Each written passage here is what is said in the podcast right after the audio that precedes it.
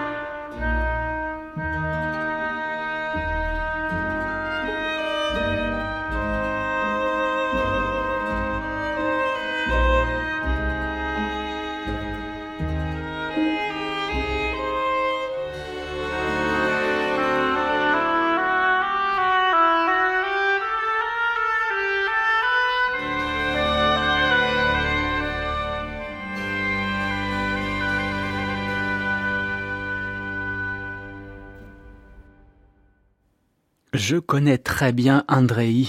Je l'ai rencontré lors de mes débuts en Russie avec l'Orchestre national russe en 2001 et je l'ai invité à deux ou trois festivals. Nous avons joué de la musique de chambre, le quatuor de Mozart et quelques autres morceaux. Je l'admire car il est d'abord un musicien et ensuite un oboïste. J'adore sa manière d'articuler et de jouer les gâteaux. Compliment de Julia Fischer à Andrei Rubtsov. Tous deux étaient euh, côte à côte avec euh, l'orchestre de l'Académie de Saint-Martin-des-Champs, Saint Martin in the Fields, dans cet extrait du double concerto BWV 1060 de Jean-Sébastien Bach. Au programme aujourd'hui, Mozart, Paganini, Schubert, euh, Brahms, Vaughan Williams, Sarrazat ou encore Khachaturian en compagnie de Julia Fischer qu'on entendra en tant que violoniste mais aussi en tant que pianiste avec la fantaisie de Schubert à quatre mains quatre mains qu'elle partageait avec Martin Helmschen. Mais restons dans le violon et dans Jean-Sébastien Bach, puisque au cours de ces trois émissions, je vous propose des extraits de l'intégrale des sonates partita qu'elle a réalisées. Première émission, eh bien, première sonate, première partita. Deuxième émission, deuxième sonate, deuxième partita. Nous voici dans la troisième. Donc on écoute maintenant l'adagio de la troisième sonate de Jean-Sébastien Bach, BWV 1005.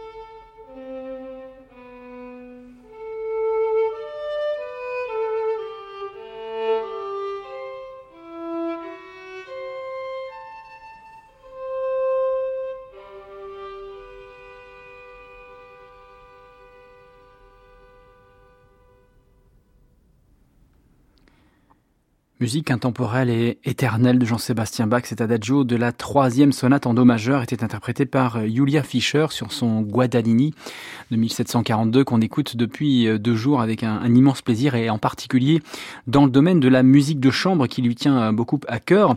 Elle qui depuis le début de cette année 2023 est directrice artistique adjointe d'un festival en Suisse, festival de Bosville, B-O-S-W-I-L, 10 km de Zurich, un festival qui commence à partir du 1er juillet prochain. Et euh, Julia Fischer, depuis 2011, euh, a, fondé, en 2011, a fondé un quatuor à cordes, Julia Fischer Quartet, que j'ai déjà évoqué, avec le violoniste Alexander Sikovetsky, avec le violoncelliste euh, Benjamin Neufenegger, et puis avec l'altiste Nils Munkemeyer. Voilà un artiste qui a enregistré pour Sony Classical des duos de Mozart pour violon et alto. Et bien évidemment, lorsqu'il a cherché une partenaire, eh bien il s'est tourné vers Julia Fischer.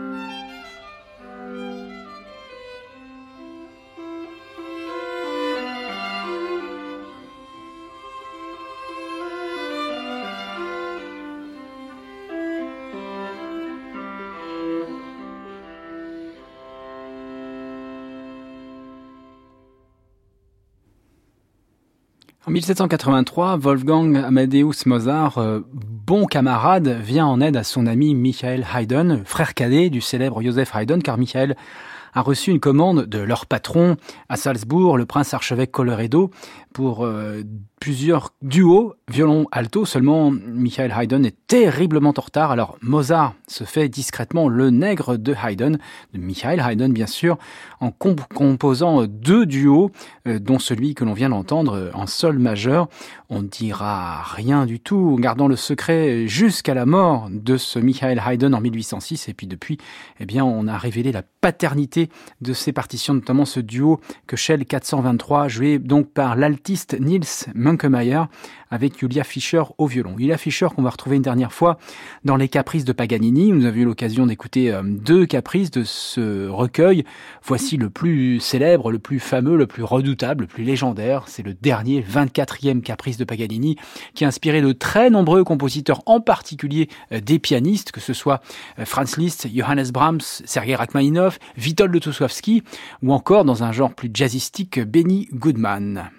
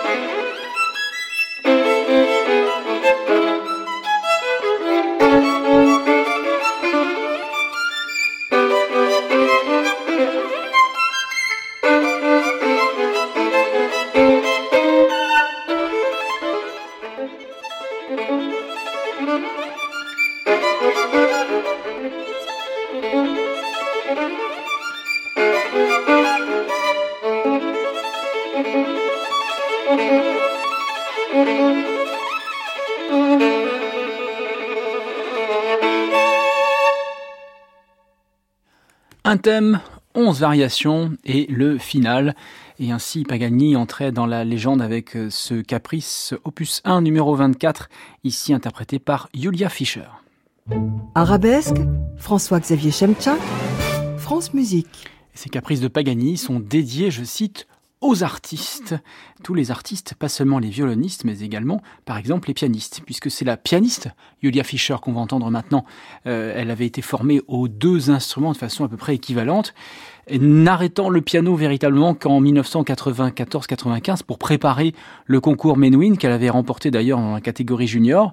Et puis elle s'était euh, davantage tournée vers le piano en 2007-2008 pour euh, plusieurs concerts et des enregistrements, jouant en concert par exemple le concerto pour piano de Grieg, et puis enregistrant, euh, toujours pour la firme Pentatone à laquelle elle était très fidèle, la fantaisie en fa mineur de Schubert, un piano à quatre mains qu'elle partage ici avec le pianiste Martin Helmschen. Voici ce Deutsch 940 de Franz Schubert sur France Musique.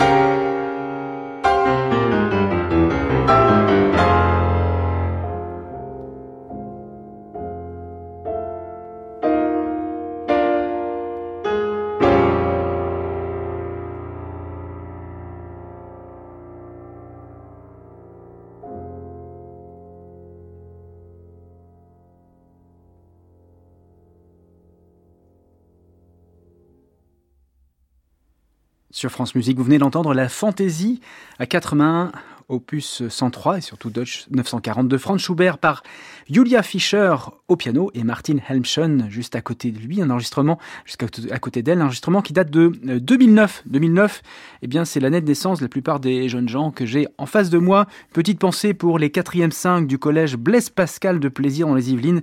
C'est un plaisir de les accueillir dans la partie technique du studio avec leur professeur de musique, petite dédicace comme on dit. Arabesque, François-Xavier Chemchak, France Musique. On va laisser le piano pour retrouver le violon, le Guadagnini de 1742 de Julia Fischer, avec euh, une partition qui est à la fois chambriste et concertiste, puisque c'est les doubles concertos de Brahms, merveilleuse partition, qu'elle a enregistrée avec Daniel Müller-Schott. C'est un violoncelliste qu'on a eu l'occasion d'entendre dans des partitions de musique de chambre. Et là, ils sont en compagnie de l'orchestre philharmonique néerlandais, dirigé par Jakob Kreitzberg. C'est le merveilleux Vivace l'Anthropo, donc le final de cet opus 102 de Johannes Brahms qu'on écoute. Julia Fischer, Daniel leur shot.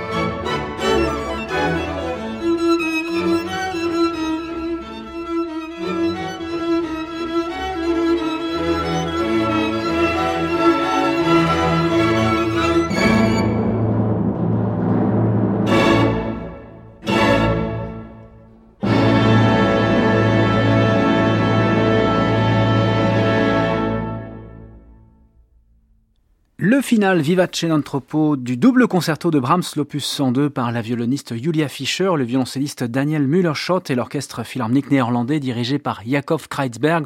On entendait une partition rayonnante de joie qui était une partition de réconciliation entre amis, puisque le grand violoniste Joseph Joachim, à qui Brahms avait dédié son concerto pour violon, avait divorcé et Brahms avait pris le parti de l'ex-épouse. Alors Joachim s'était fâché contre Brahms et les deux amis vont se réconcilier grâce à cette musique euh, finalement.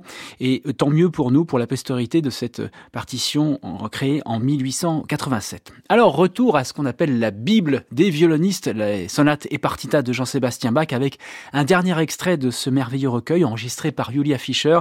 C'est le début de la troisième partita, un prélude qui est une sorte de porte d'entrée sur le paradis, un motif absolument radieux que le violoniste Eugène Isaïe avait cité dans sa deuxième sonate pour violon seul. Voici donc de nouveau Julia Fischer.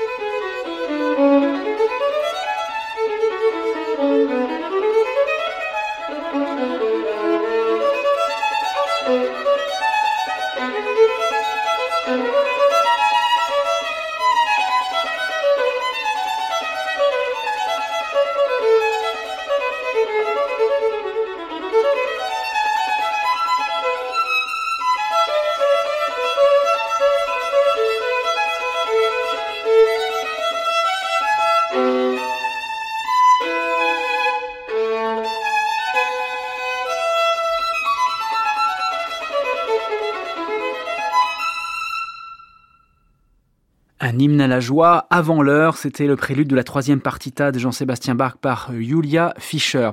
Et voici euh, un dernier extrait de ce disque intitulé Poème qu'elle avait enregistré avec l'Orchestre Philharmonique de Monte-Carlo, dirigé par Yakov Kreitzberg. On a eu l'occasion d'écouter euh, le poème d'Ernest Chausson ou encore le poème automnal d'Ottorino Respighi, extrait de cet enregistrement paru chez Decca.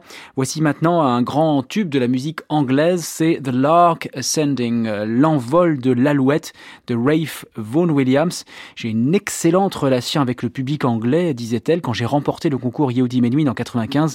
J'ai joué The Lark Ascending en compétition et c'est là que j'ai fait la connaissance de Yehudi Menuhin. Une partition qui s'inspire d'un poème de George Meredith elle, s'élève et se met à tourner, déroule des sons, la chaîne argentée en nombreux anneaux sans les détacher, claquements, sifflets, liaisons et tremblés. C'est pour distiller l'amour de la terre qu'elle chante au point de remplir les airs. À chaque coup d'aile, elle monte encore et de la vallée fait sa coupe d'or. Elle est le vin qui déborde au sol pour nous emporter avec son envol. Quand elle se perd en notes légères, la fantaisie chante en pleine lumière.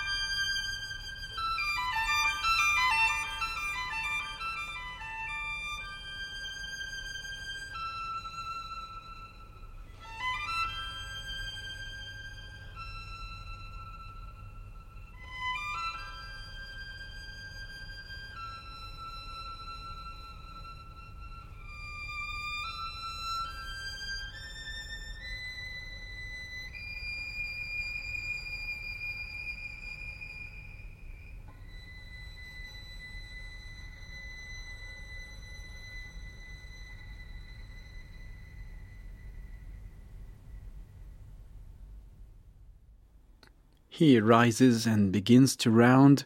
He drops the silver chain of sound of many links without a break. In Chirrup, Whistle, Slur and Shake. Voilà les premiers vers de George Meredith, The Lark Ascending. De Ray Vaughan Williams est inspiré de cette euh, poésie de 1881, mais c'est juste avant la Grande Guerre que Vaughan Williams a conçu cette merveilleuse partition, tout d'abord pour euh, violon et piano, et puis elle a été créée dans ses versions orchestrales en 1920 comme une sorte de retour en arrière, euh, doux amer sur un, un passé révolu, en tout cas sur l'observation de la nature. Julia Fischer était accompagnée de l'orchestre philharmonique de Monte-Carlo, dirigé par Yakov Kreitzberg. Alors après ce grand moment de poésie, nous allons euh, retourner sur terre, retomber sur terre, les deux pieds bien au sol qui vont se lever en cadence pour les Zigeunerweisen, les airs euh, bohémiens de Pablo Sarrazat. Voilà une partition euh, qui a été conçue au tout début du XXe siècle et qui est un hommage au monde tzigane d'Europe centrale et puis également un hommage à la virtuosité violonistique avec des ricochets, des spicati, double corde, notes harmoniques, pizzicati de la main gauche, bref, tout le catalogue est là et Julia Fischer s'en tire à merveille avec la pianiste Milana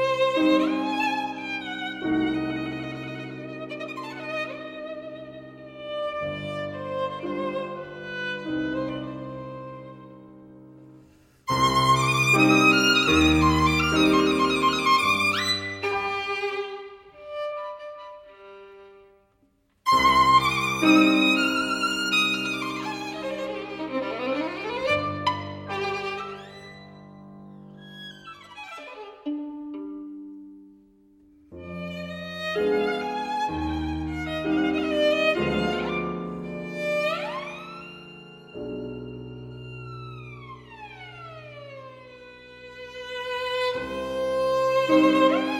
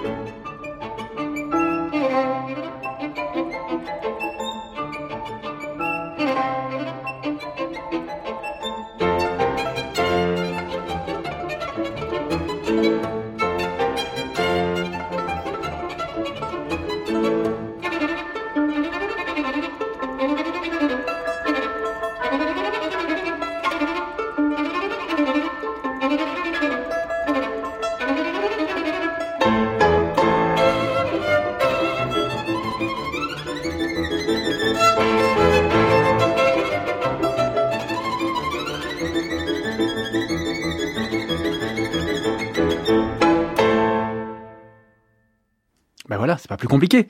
Tsigoner Weisen, les airs bohémiens de Pablo Sarrazat par Julia Fischer et la pianiste Milana Tcherniavska. On va terminer avec le concerto de Khachaturian qui a été enregistré par notre héroïne du jour par l'Orchestre national de Russie dirigé par Yakov Kreisberg. Ce concerto a toujours été un rêve pour moi depuis la première fois que je l'ai entendu. Toujours voulu le jouer. Cependant, dès que je proposais d'interpréter ce concerto, je me heurtais habituellement à une forte opposition de la part tant des chefs d'orchestre que des organisateurs de concerts. Ce n'est qu'à l'occasion du centième anniversaire de la naissance du compositeur que j'ai réussi à interpréter ce concerto en public. Je n'ai jamais compris l'aversion pour cette œuvre que je considère comme l'une des plus exaltantes du XXe siècle. J'ai entendu pour la première fois à l'âge de 11 ans, alors qu'une de mes amies l'a joué avec un orchestre d'élèves pendant une leçon.